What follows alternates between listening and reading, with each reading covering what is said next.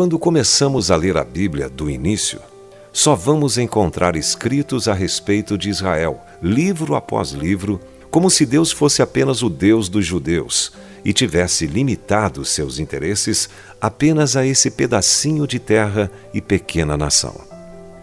Todavia, assim que abrimos o Novo Testamento, as fronteiras desaparecem e passamos a visualizar um vasto mundo. É verdade que Jesus disse a respeito de seu próprio ministério: Não fui enviado senão as ovelhas perdidas da casa de Israel, diz Mateus capítulo 15, verso 24. No entanto, ele falou em Nazaré sobre uma viúva estrangeira que tinha sido ajudada por Elias. Suas colocações contra a discriminação racial enfureceram a congregação. Mas ele foi para Canaã e ali curou uma menina que não pertencia a Israel. Depois da ressurreição de Cristo, os discípulos mantiveram uma perspectiva judaica por um longo tempo, pensando que sua nova fé pertencia somente a Israel. Eles chegaram até mesmo a perguntar a Jesus, pouco antes de ele subir ao céu: Senhor, será este o tempo em que restaures o reino de Israel? Respondeu-lhes: Não vos compete conhecer tempos ou épocas que o Pai reservou pela sua exclusiva autoridade.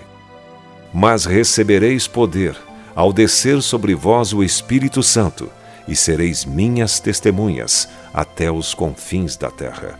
Diz Atos capítulo 6, versos 6 a 8.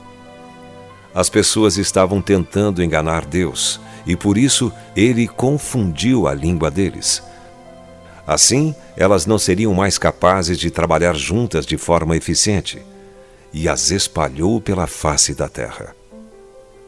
Ora, em toda a terra havia apenas uma linguagem e uma só maneira de falar, diz Gênesis capítulo 11, verso 1.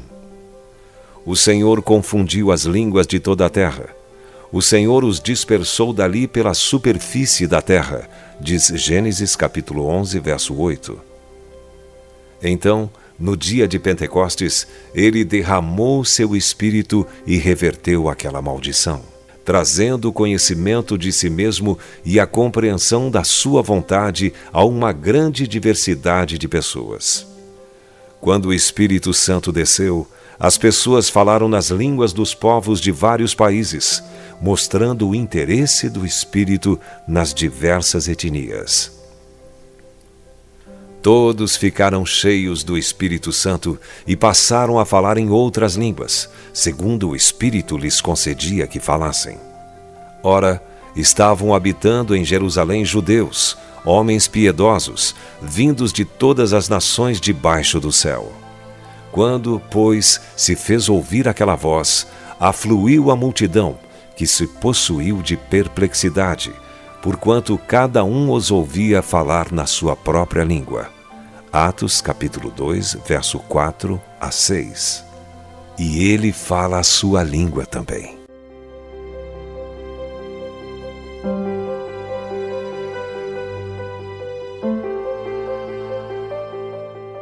Se você foi abençoado com esta palavra, compartilhe ela com alguém.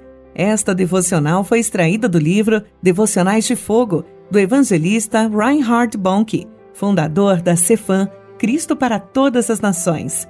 Para conhecer mais sobre a Cefam e seus inúmeros projetos evangelísticos no Brasil e no mundo, basta acessar cfan.org.br ou baixar o aplicativo Cefam Brasil nas plataformas Google Play e Apple Store.